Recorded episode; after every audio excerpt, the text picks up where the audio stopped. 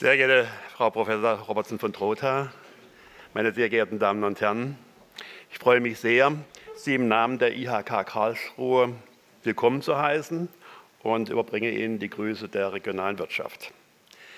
Herzlich willkommen im Haus der Wirtschaft in der IHK in Karlsruhe. Meine Damen und Herren, können wirtschaftliche Grundsätze mit moralischem Handeln einhergehen?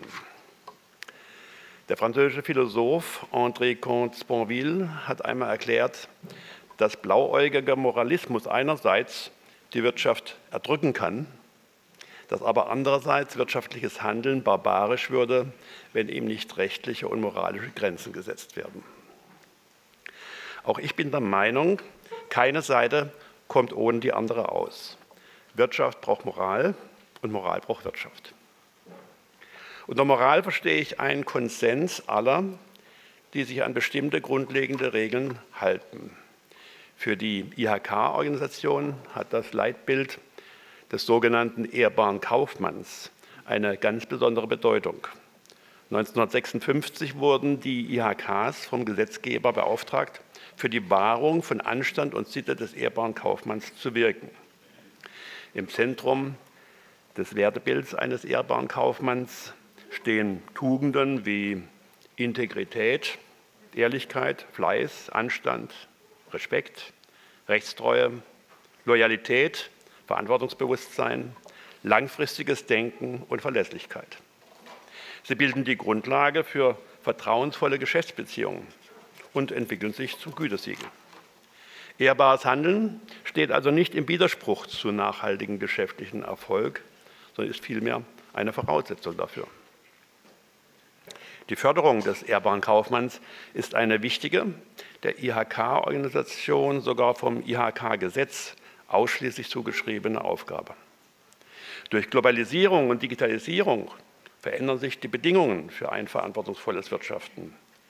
Darüber hinaus haben sich auch die Erwartungen an verantwortungsvolles Handeln verändert, was unser Unternehmen jeden Tag spüren.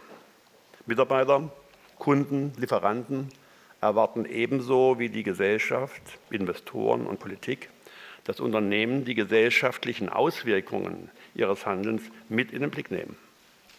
Der Begriff des ehrbaren Kaufmanns mutet manchmal vielleicht altmodisch an.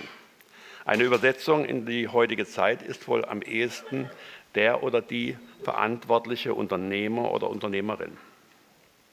Sie tragen die Verantwortung für das eigene Handeln und schätzen die langfristigen Auswirkungen ihrer Entscheidungen. Dabei folgen sie klaren Prinzipien und tragen zu einer nachhaltigen Entwicklung bei. Diese individuelle Haltung ist aber nur die eine Seite der Medaille. Immer wichtiger wird es zugleich verantwortungsbewusstes unternehmerisches Handeln als Managementverständnis in den Arbeitsalltag und in die Abläufe des Unternehmens professionell zu integrieren. Denn während früher für den traditionellen ehrbaren Kaufmann Haltung und Handlung unmittelbar verknüpft waren, sind heute komplexe Strukturen zu beachten, für die verantwortungsvolles Handeln in Unternehmensprozessen und Strategien verankert werden muss. Ein solches unternehmerisch verantwortliches Handeln wird durch das Konzept der Corporate Social Responsibility beschrieben. Dabei geht es für unsere Unternehmen vor allem darum, das eigene Kerngeschäft verantwortlich zu betreiben, angefangen bei den Produktionsbedingungen bis hin zum Umgang mit Mitarbeitenden, Kunden und Lieferanten. Corporate Social Responsibility orientiert sich an, am Konzept der Nachhaltigkeit und wendet es auf unternehmerisches Handeln an. Es umfasst bekanntlich drei Säulen, wirtschaftliche Nachhaltigkeit, soziale Nachhaltigkeit und ökologische Nachhaltigkeit. Ziel ist es, die Wirkung eines Unternehmens in diesen drei Bereichen gezielt zu analysieren und positiv zu beeinflussen. Allerdings legen Gesetze und Vorgaben unserer, unseren Unternehmen zunehmend mehr Steine in den Weg. Meine Damen und Herren, die Wirtschaft hat in jüngster Zeit enormen bürokratischen Mehraufwand und zahlreiche Hemmnisse zu schultern. Ich denke nur an das Stichwort Datenschutz. Trotz größter Anstrengungen von Seiten der Wirtschaft, alle Vorgaben der EU-Datenschutzgrundverordnung umzusetzen, bestehen nach wie vor erhebliche Unsicherheiten. Aufgabe eines modernen rechtlichen Rahmens für die Datenwirtschaft in Europa muss es sein, die Digitalisierung zu begleiten und einen ausgewogenen Kompromiss zu finden zwischen dem Schutz personenbezogener Daten und dem Innovationspotenzial zukünftiger Geschäftsmodelle. Politik und Verantwortung sind gefordert, sehr bald die vielen Einzelfragen rechtlich weiter zu klären und aktiv zur Beseitigung von Mehrdeutigkeit beizutragen. Dann könnte Datenschutz und der Umgang mit Daten auch als Wettbewerbs- und damit Standortvorteil begriffen werden.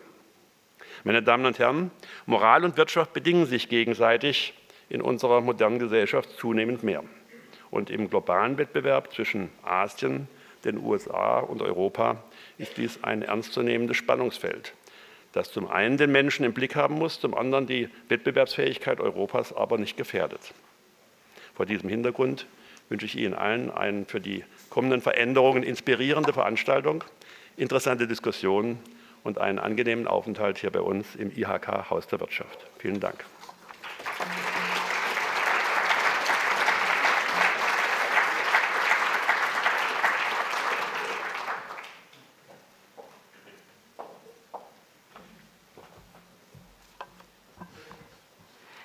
Lieber Herr Kränke, ganz, ganz herzlichen Dank. Und bevor ich alle anderen begrüße, begrüße ich Sie. Ich finde es ähm, ganz wunderbar, dass Sie als Chef in Ihren vielen, vielen Funktionen, wo es wichtig ist, die institutionelle Verbände auch also in diesen Gedanken einzubeziehen. Und das tun Sie, auch als, wenn ich sagen darf, als Unternehmer, als ehrbaren Kaufmann.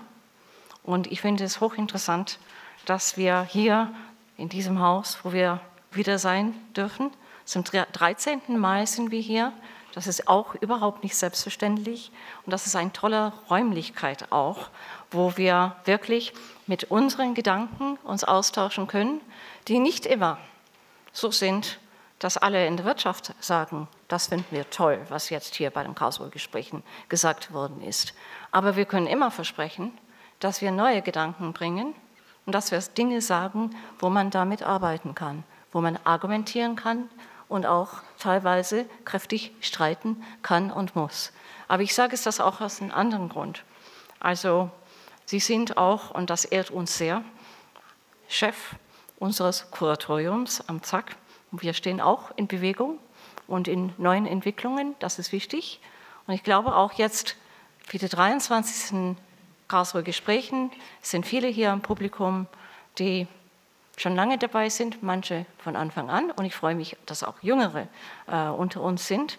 Ich glaube, es war ein sehr wichtiges also Signal, wenn man so will, dass wir erstmals bei den Karlsruher Gesprächen, ich nenne es ein bisschen salopp, die drei Chefs höchstpersönlich hier hatten. Also gestern Abend mit dem KIT-Präsident, und den Oberbürgermeister der Stadt Karlsruhe und hier im Hause heute mit Ihnen. Also das ist auch wirklich ähm, ein besonderes Signal, finde ich. Und dafür danken wir uns sehr.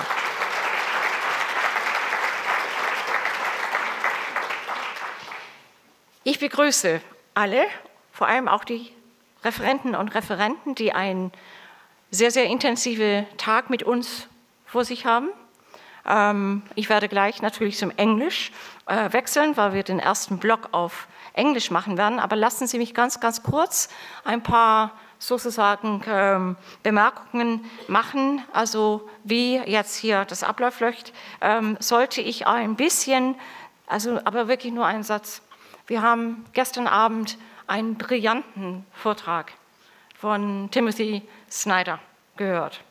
Und ähm, ich würde auf keinen Fall versuchen, das äh, in irgendeiner Weise ähm, wirklich zu ähm, wiederzugeben. Ich gebe vielleicht dann nur zwei Begrifflichkeiten, aber sehr gekürzt. Also nur so für die, die nicht da waren. Also es ging äh, bei seinem Vortrag in etwa, also im Hinblick auf Verantwortung und Zukunft. Ähm, also der ein, dass es zwei, also idealtypischen äh, Denkweisen äh, gäbe. Also einmal Zukunft ist immer gleich äh, Gegenwart, nur ein bisschen besser. Ne? Und ähm, im Hinblick auf Verantwortung damit, es kommt sowieso entweder so, es kommt so, dass es besser ist, ein bisschen besser, oder aber es, es kommt, wie es kommt und deswegen die Möglichkeiten da einzugreifen sind relativ wenig. Und das andere, mehr seine reaktionären Also das, das Bild von einer reaktionären äh, Art, wie man mit Zukunft oder mit Geschichte umgeht, ähm, war eben, dass die Vergangenheit immer wieder kommt. Also dass man immer im Kreisförmigen, man geht immer zurück und deswegen äh, die Nationalstaatlichkeit äh, und so weiter und so fort. Man versucht wieder zu greifen, was was früher war, weil das war irgendwie, das kannte man, das war sicher und dann wusste man, was das ist. Also das wäre ganz und gar nicht im Sinne der Wirtschaft, Herr Kränke, und ich denke ähm, einfach nur als, so, als ein Resümee. So, jetzt wechsle ich aber sehr, sehr schnell zur ähm, Erklärung. Ich wollte einmal noch allen daran erinnern, dass wir in Englisch und in Deutsch haben wir hier eine Broschüre, wo wir ähm, alle Biografien, äh, alle Kurzfassungen, äh, Abstracts äh, von den ähm, Beiträgen haben. Aber wir haben auch, von, nicht von, von vielen, haben wir auch eine kurze Antwort auf Fragen, die wir gestellt haben weil wir machen das auch seit vielen Jahren im Rahmen von unserer öffentlichen Wissenschaft, dass wir bestimmte Fragen stellen, so dass Sie auch was mitnehmen können. Ich nehme, ich tue sie ganz, ganz kurz nur lesen. Welche Bereiche des Zusammenlebens, Wirtschaft, Politik, Gesellschaft, sind Ihrer Meinung nach am stärksten von einem Mangel an Verantwortungsübernahme betroffen?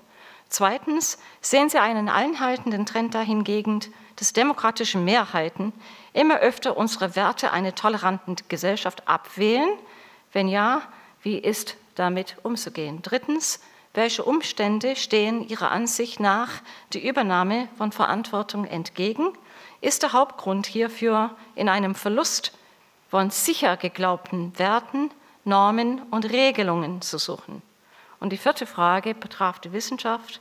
Wo fängt Ihrer Meinung nach die Verantwortung der Wissenschaft gegenüber den Auswirkungen ihrer Forschung, Forschung an und wo hört sie auf? Also beispielsweise äh, Genmanipulation an Embryonen in China oder Forschung an künstlicher Intelligenz. Das nur so, als, äh, also dass man das weiß. Und jetzt aber fangen wir an mit unseren Eröffnungsrede äh, des heutigen Morgens und wir werden erstmal wirklich auch drei äh, Reden hören ähm, wo wir wirklich auch auf Wirtschaft eingehen. Denn ich glaube, dass ähm, aus ganz anderen äh, Perspektiven, Herr Kränke, und wir haben bei den Karlsruher Gesprächen immer wieder Fragen auch von Wirtschaft aufgegriffen.